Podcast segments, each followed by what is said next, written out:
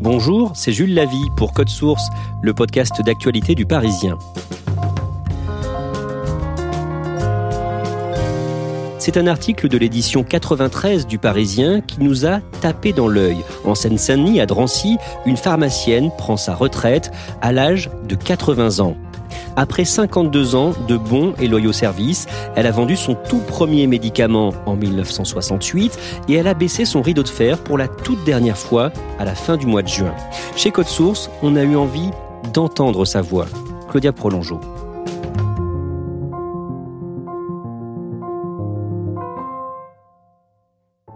Comme la ligne téléphonique de Daniel ne fonctionnait pas, je me suis rendue directement sur place. Sa pharmacie fait l'angle de la rue Rouget de Lille à Drancy. C'est un grand commerce avec une façade en carrelage dans les tons verts. Le rideau de fer est baissé et depuis le 30 juin, Daniel n'y est plus. C'est en me rendant devant chez elle, à quelques rues de là, que je la trouve. J'ai de la chance car je frappe chez elle juste avant qu'elle parte et elle veut bien prendre un peu de retard sur son programme pour discuter avec moi. Mais à une condition, qu'elle puisse faire sa vaisselle en même temps. Danielle a 80 ans et une permanente impeccable. Elle habite dans la maison que ses grands-parents ont construit eux-mêmes. Ils arrivaient de Paris et ils avaient acheté une parcelle de terrain à Drancy. Parce qu'à l'époque, euh, ici, c'était des lotissements. Donc des lotissements euh, bon marché, quoi. C'était pour permettre d'accéder à la propriété de, classes euh, qui étaient petites. Alors ils ont acheté le terrain. Mes grands-parents l'ont construite. C'était les castors euh, avant l'heure, quoi, si vous voulez. Tout ça, c'était un lotissement. Mon grand-père, c'était un touche à tout, il, il savait tout faire. hein. Donc, il a construit sa maison et il travaillait à l'époque chez Renault. Et tous les matins, avant d'aller partir travailler, il posait euh, 20 parpaings. Donc, euh, au fur et à mesure, bon, cette maison s'est construite. Devant, là où vous avez le petit jardin, là, c'était une maison en bois, euh, préfabriquée. Et la maison se construisait, s'est construite derrière. Et un jour, bon, bah, la maison a été construite, alors ils ont abattu la, la maison en bois, ce qui nous fait ce petit jardinet. Devant la façade en crépi, le petit jardinet est plein de fleurs et d'arbustes. Dans la maison, le salon est encombré par des cartons venus tout droit de la pharmacie et dans lesquels Daniel doit faire du tri. La pharmacie est pas très loin. Donc, euh, quand euh, ça a été le moment de s'installer, j'ai regardé les petites annonces, hein, bien sûr, et j'en ai vu une qui était à vendre à Drancy. Alors, euh, ça me paraissait bien parce que comme ça, j'avais pas d'appartement à acheter. J'avais que la pharmacie seulement à acheter. Et, et c'était déjà bien lourd parce que j'avais pas les sous. J'étais criblée de dettes. En 1968, quand elle achète la pharmacie, Daniel a 28 ans. En fait, elle achète le fonds de commerce et pas les locaux. C'est-à-dire que la pharmacie, qui était déjà là depuis 5-6 ans, lui cède à la fois la place, le matériel et la clientèle, mais qu'elle n'est pas propriétaire des murs. Elle doit continuer à payer un loyer et c'est pour elle un gros investissement qu'elle doit vite rentabiliser. J'ai travaillé d'abord les, les deux premières années seule, sans personnel. Donc euh, j'avais des frais extrêmement restreints. Ma maman venait m'aider dès qu'elle finissait son travail. Elle rapportait la comptabilité à faire à la maison. Donc j'ai eu beaucoup d'aide familiale, quoi. Vous viviez ici avec vos grands-parents et vos parents? Et mes parents, j'ai toujours connu les trois générations. Et alors, euh, bon, ben, c'était une entreprise familiale. Voilà. Et puis après, ben, dès que j'ai pu, euh, j'ai essayé de soulager ma maman. Je l'ai embauchée euh, à titre euh, salarié chez moi pour euh, qu'elle finisse ses jours tranquillement. Voilà. La même année ont lieu ce qu'on appellera les événements de mai 68. Là encore, toute la famille se serre les coudes pour faire marcher le commerce. Une année bénie. Il y avait la grève générale. On n'avait pas de livraison de médicaments. Euh, il fallait aller chercher les médicaments au Lila, à bicyclette. hein. C'est pas tout près, hein, bon. Euh, et puis ça monte. À un moment donné, ça descend, mais ça monte beaucoup quand même. Et là, on vous servait 10 médicaments. Alors, j'avais mon cousin, j'avais mon petit cousin, j'avais mon tonton, j'avais mon père, ma mère, ma sœur. Tous les meilleurs, ils allaient chercher 10 produits euh, au Lila. Et après, ben, pendant deux ans, ça a été très difficile parce que euh, il a fallu reprendre le courant administratif normal. Qu'après, j'ai eu une apprentie. Et vous aviez quel type de clientèle, vous? Euh, Clientèle de quartier. Parce que comme je suis née ici, enfin, j'ai vécu dans cette maison-là, mais je suis née au bout de ma rue. Ils venaient chez moi parce qu'ils me connaissaient.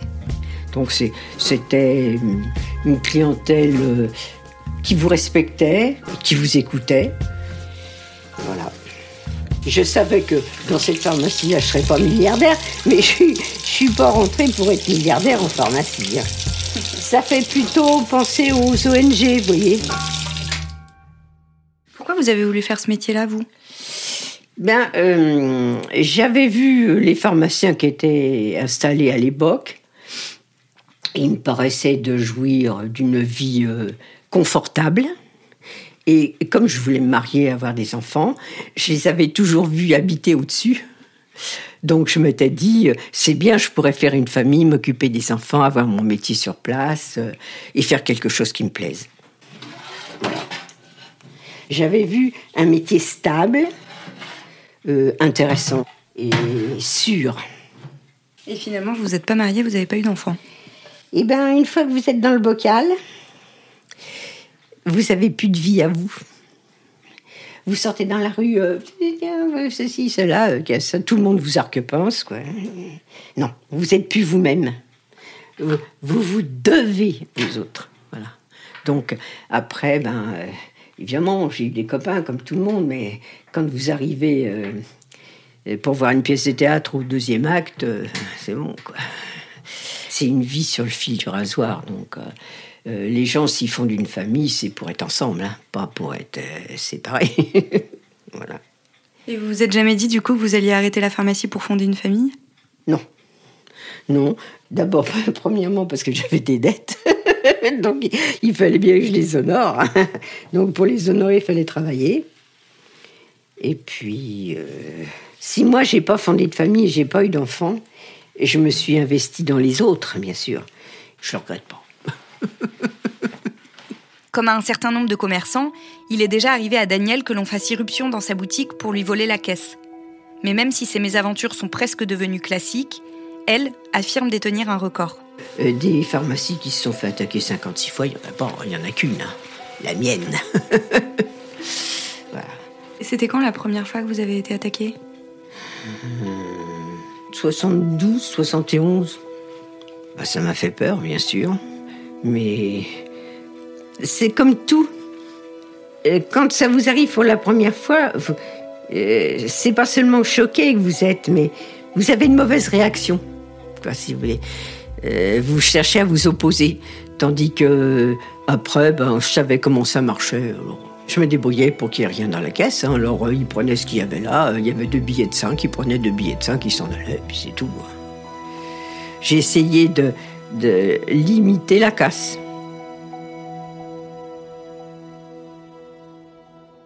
En 1973 ou 74, Daniel ne sait plus très bien, elle voit revenir à quelques mois d'écart les mêmes personnes pour lui prendre la caisse. J'ai dit non, là, il faut que tu fasses quelque chose parce que euh, ça, ils vont venir euh, euh, comme un abonnement, c'est bon. Hein. Alors, quand ils sont venus, j'ai dit non, cette fois-ci, je te donne pas la caisse. Il avait un fusil à, à, canoncier. J'ai dit, t'as beau faire tout ce que tu veux, t'auras pas la caisse. Alors il s'est penché pour attraper la caisse. Et en dessous, j'avais, comme je suis chimiste hein, aussi, en tant que pharmacien, j'avais une bouteille d'acide sulfurique. Du vitriol, autrement dit.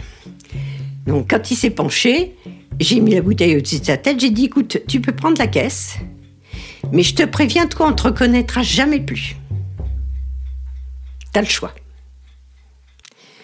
Il a eu peur. Alors, bien sûr, j'aurais pas lancé la bouteille, hein, vous pensez bien. D'abord, elle était fermée. Ça aurait été difficile, mais j'aurais pas fait. Mais et, vraiment, il a compris que cette fois-ci, il avait dépassé la dose. Alors, il est sorti, je l'ai laissé sortir. Hein. J'ai été naïve, parce que je pensais pas qu'on pouvait tirer dans quelqu'un comme ça. Quand il a été dans l'encadrement de la porte, il savait qu'il n'aurait pas la caisse. Il a tiré les deux coups. C'était du plan sanglier, du, gros blond, quoi. J'en ai partout. On n'a pas pu les retirer. Pas la peine que j'aille euh, à l'aéroport, moi je sonne.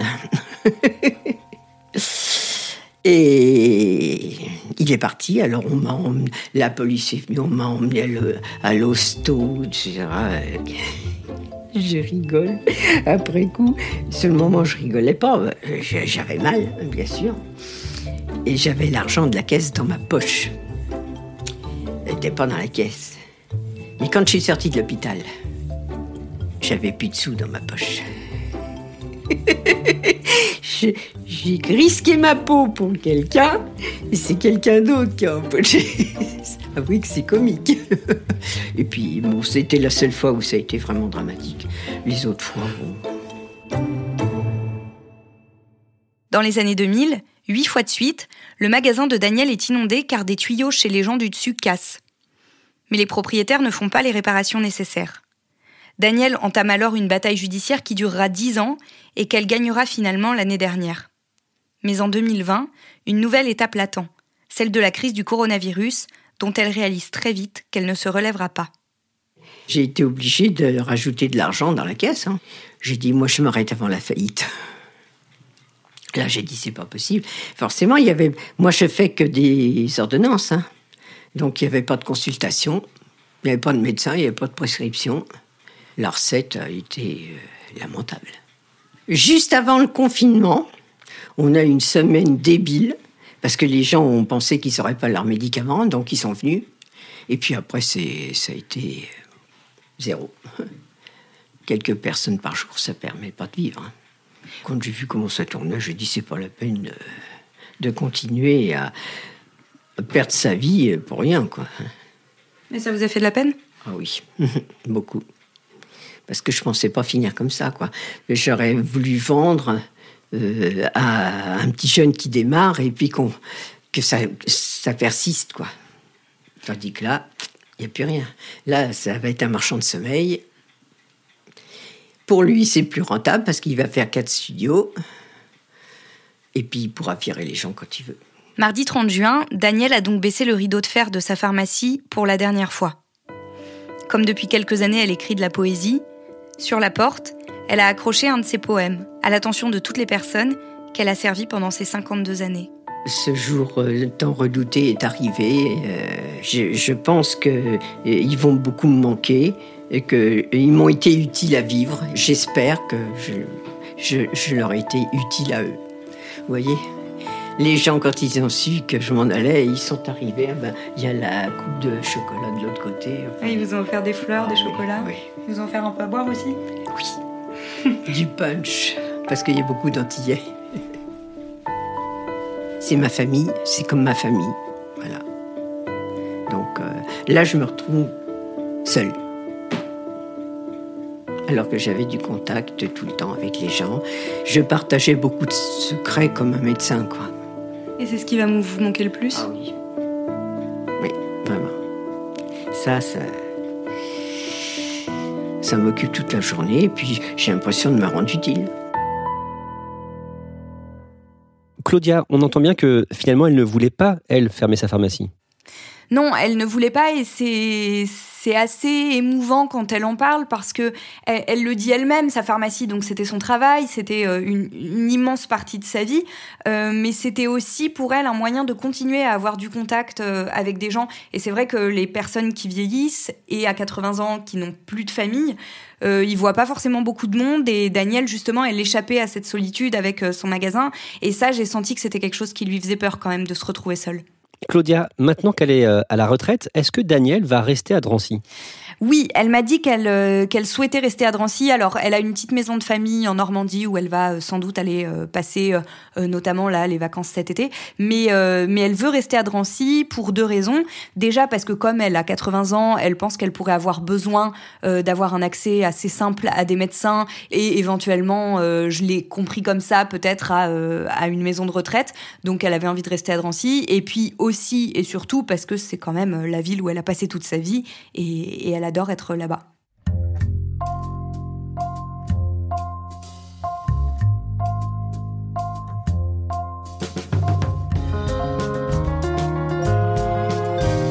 Merci Claudia Prolongeau et merci à François-Xavier Rigaud.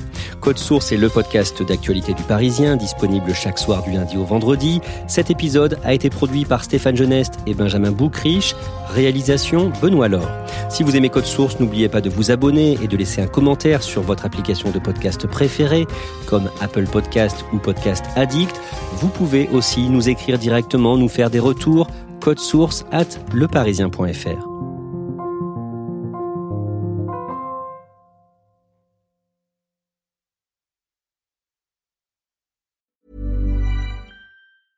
Normally, being a little extra might be a bit much, but not when it comes to healthcare. That's why United Healthcare's Health Protector Guard fixed indemnity insurance plans, underwritten by Golden Rule Insurance Company, supplement your primary plan so you manage out of pocket costs. Learn more at uh1.com.